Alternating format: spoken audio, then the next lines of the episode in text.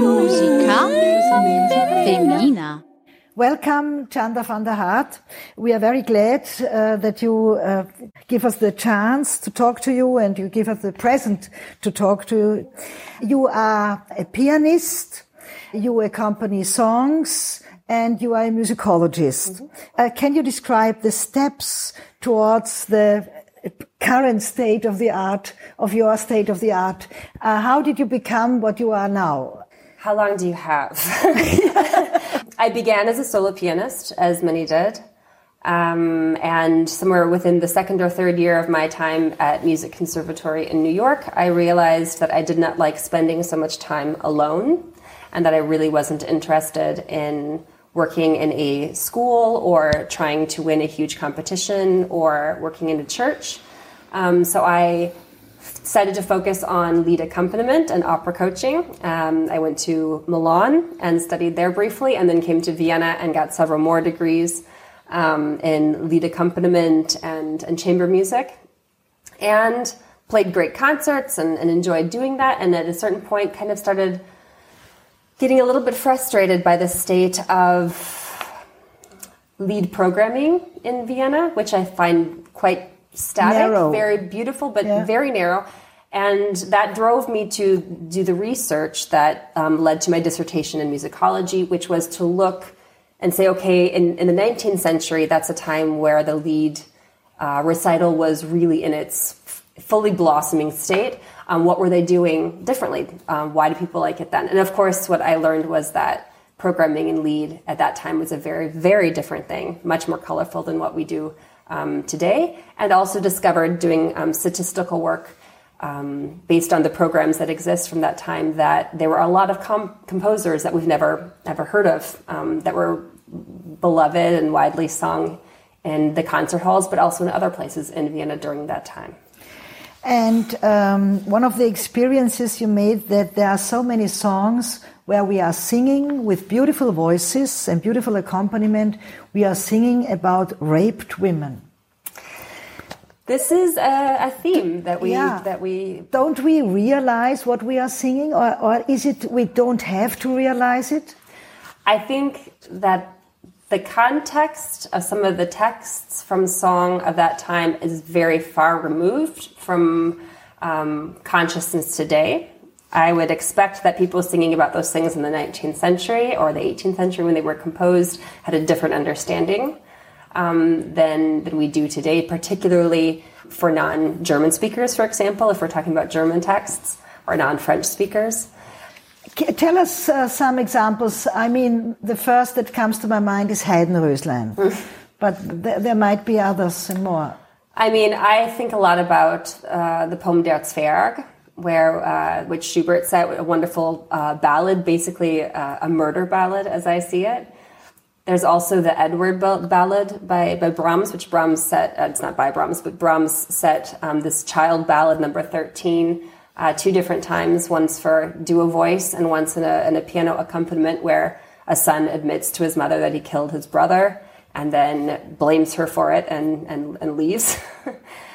I mean, in opera, we, we don't have to look far to, to look at vocal music in, in opera. The number Tosca, of yeah, a woman is raped at the stage, hunted, imprisoned, raped, driven to suicide, burned. Yeah, burned. Exactly. Yeah, we like to kill off women.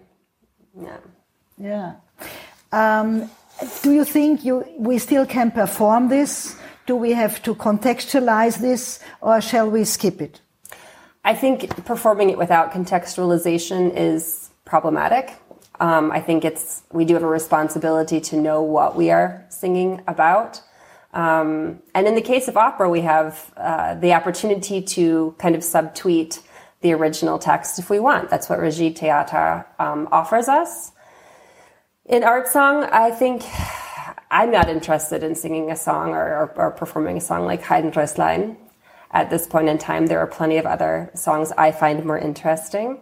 Um, but the prevalence of songs, and even songs that I, I personally adore um, in all sorts of genre of music outside of uh, classical, where terrible things happen to women and in particular, they're they're murdered, and there's no real message of comeuppance for the murderer, um, who is generally male.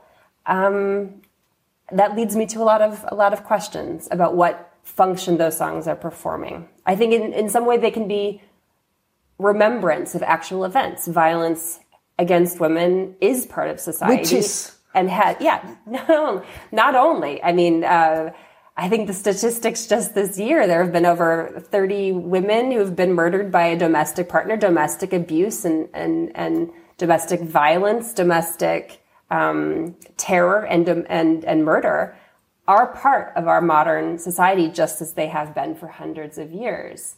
So part of me wants to believe that some of these songs have a commemorative function, that they're telling the story of some of these voices. But I think it's always important to look at who is being represented and how. Just like when we look at media stories, if you see a story about um, a domestic violence situation where someone is killed, I'm always surprised by how often the fact that they had a passionate relationship or that they were romantically involved is kind of offered as almost an explanation. And I find that very troubling. Not only an explanation, but also an excuse. Absolutely. Almost an excuse. Almost exclusively. Yeah, yeah, yeah. yeah. And in these songs, too, in the murder ballads that um, we look at, often the woman has very little agency. And if she's described, it's not usually from her own internal state, it's from her um, appearance, from an outside perspective. There's some fault. Yeah. Uh, she was loose, or she was, you know, running too pretty, around. too old, too young. Yeah, looked at the wrong people. Yeah, not true. Okay, so one of your uh, discoveries in research and also in your practical artistic life is murder ballads. You are also researching uh, Lied life and musicology in, mm-hmm. in Lied genre. Uh, in the 19th century, mm-hmm. and you discovered so many composers, female composers, mm. we almost forgot. Mm-hmm. I wouldn't say. What happened? Oh, well, a lot of them were composing in areas that we're not interested in studying or that we haven't historically decided were worthy of study. Um, the process of deciding what to write histories about yeah, is a very is selective process. History. History. Yeah. There's not a lot of history in there. So, um, where women were composing, I mean, women have been composing music for very different purposes um, than what we had decided is worthy of, of study for the most part. Of course, women were composing for the concert hall and for extroverted performance, but many more were composing songs for pedagogical purposes, for use at home, um, to sing to children, um, as gifts in, in Stammbücher or in these binder, folder binder collections to for give privately services? for church services in the sacred field, particularly in Vienna, actually. Um, there were a whole set of churches that were run by um, Leopold Eder, was his name. He was Kapellmeister at, I think, four different churches. And he actually fostered a whole group of, of women, including Ernestine de Baudouin, um, uh, Angelika Henn. There's there's a whole a whole list um, that will be a part of a, a chapter of my upcoming book. Um, but yes, sacred music in this format was written in the papers. So Ernestine de Baudouin was mentioned 1,700 times in the press during her lifetime, and then immediately forgotten um, after her death in 1906. So, uh, what do we have to learn? What is the next step to take uh, towards a gender balanced music life? Um, you are researching, you are not the only one, but there are not many. Um, there is research, you are a little bit also supported, also by the university.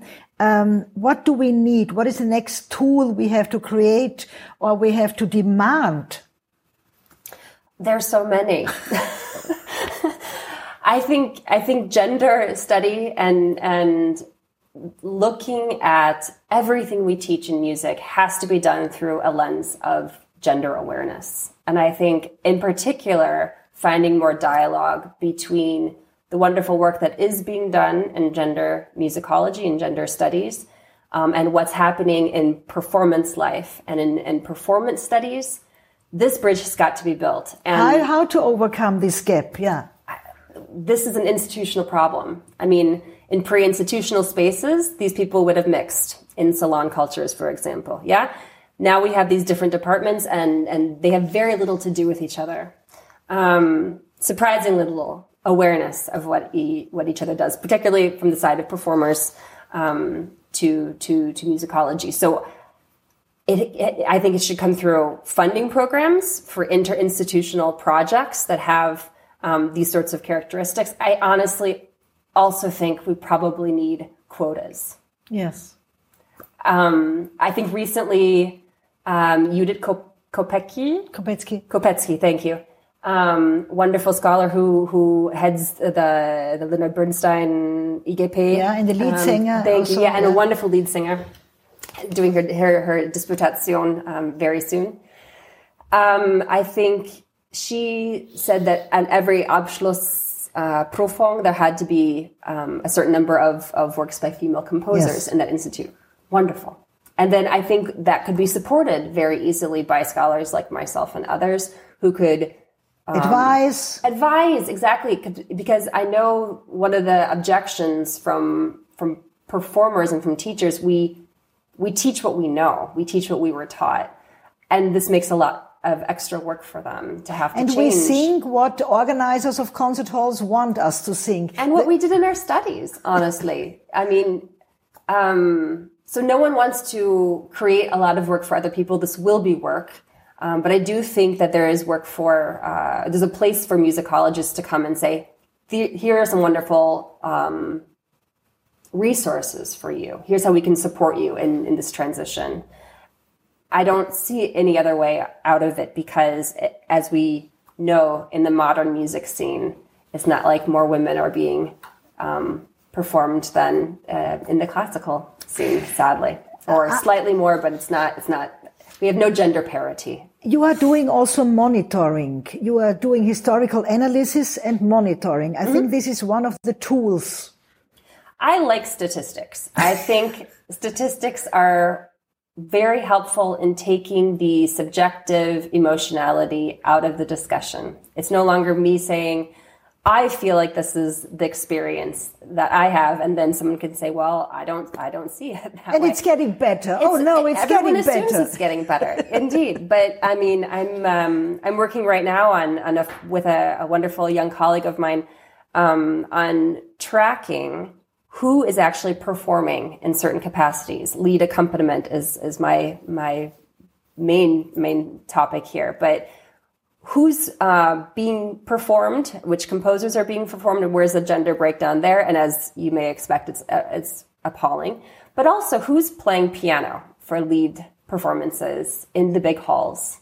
And that is very surprising to some people that in the 21st century, um, there are so few female Lied pianists who are on the stages of the Musikverein or of Wigmore Hall. Um, and the Concertgebouw in Amsterdam is, is slightly better um, than both of the other two in this respect. But um, there's no such thing as gender parity in this field either. And that's a problem. Do we need, in order to reach a gender balanced and maybe also a more diverse uh, music life, do we need any political assistance and political support? I think we need all the support. Yes, of course. Without political will behind it, you can't support, you know, um, large scale reform at the structural level that we need. And I think, honestly, it's it's such a big, sticky problem at the highest levels that um, that will need both kind of top down structural reform that comes from political will, and also um, I don't know more hearts and minds um, education style um, awareness outreach things and that's kind of where i'm more active i think is in, in, in publishing and in just making people more aware that this is an issue yeah You are still young, but if you talk to younger students, female students, or also male students, eh, can you uh, do? Do you see the wish to change the world? I see both the the expectation that the world is changing and also an assumption that sometimes things have changed that have not yet. There's an irritation I feel from from from younger students that that we're still talking about this, that this still has to happen. and also surprise when they find out that we're not as far along as they might have assumed. When I tell people that more women played Lied, Liederabende in the Musikverein in the 1930s than in the first 20 years of the 21st century, they're shocked. Everybody's shocked. Young people, um, older people. Um, I think that they have a different understanding of, of gender dynamics and, and just a an expectation that this is not the world that they um, should be inheriting. Let's also talk about your own career. Uh, you um, were able um, to use some uh, media and some new extra institutional uh, possibilities and tools to make yourself visible, mm. like the podcast. Yes um, during the pandemic, well, even before the pandemic, I started doing kind of qualitative interviews to be paired with my quantitative research, um, talking with different field leaders. I started interviewing um, the big names in Lied accompaniment, which are people like uh, Graham Johnson and Roger Vignoles, um, also Jean Barr in, in the United States, um, uh, Carolyn Haig, uh, who, who just recently passed at the MOOC. Um, Kathy Kelly. Uh, so doing qualitative interviews with with with wonderful Lied accompanists, also uh, younger and, and lesser known uh, people in the field, to ask their perspectives on exactly why they think this situation is and what their experience um, has been.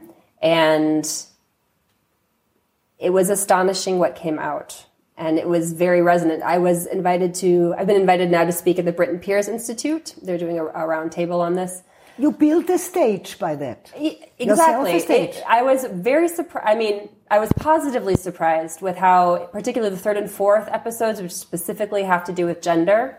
And the podcast is called Too Many Frocks, yeah, as in too many dresses on stage um, which is based on a comment I heard from um, from a beloved colleague who was asking me very honestly why I thought, um, you know, he said I've had at least fifty percent female students in my class at the conservatory f- for the last twenty years, and they play fantastically and they work very very hard, but yet at a certain place, it's it's always the chaps who who, who rise to the top, rise to the top, um, and. Uh, I said, yeah, well, what, you know, why do you think that is?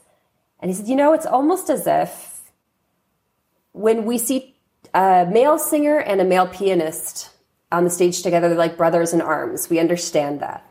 And if you see um, a male pianist with a female singer, he's, you know, the helper, like kind of the chauffeur, the butler, or, you know, there's a, there's something that makes sense there for us too. And if we see two women on stage together, there's just too many frocks. Um, so that's where the, the name for the podcast came from. But the third and fourth episodes in particular have to do with, with gender, specifically with the gender dynamics and the discrepancies between singer and pianist, but also when dealing with uh, concert organizers and um, public perception. And the feedback I got from those two episodes was absolutely overwhelming. It was absolutely um, sh- people were shocked that that that they were not the only ones who had experienced some of these things. So um, I'm glad I ended up doing it. You will continue doing the podcast. Um, it was funded as a as a short series podcast. It was funded. It was funded by um, by the IMI here at the at the mdw, the oh, Institute, um, for the work I um, I had set up to do. I'd already done all the interviews, but I needed to pay my producer and sure. um, and that kind of thing. But um, yeah, if I get more funding, I, there's definitely more to say on the yeah. topic. Yeah. yeah, I think this new media. Um, world mm-hmm. uh, gives us opportunities we didn't have up to now. Yeah. And I think hearing people's voices telling stories is something very powerful. I think we live in a very visual time, but I think we also live in a very oral time. Yeah. Um, and so while writing articles is wonderful, there is power in hearing words spoken by actual humans, yeah. as you well know. Thank you. Thank you. Musica Femina.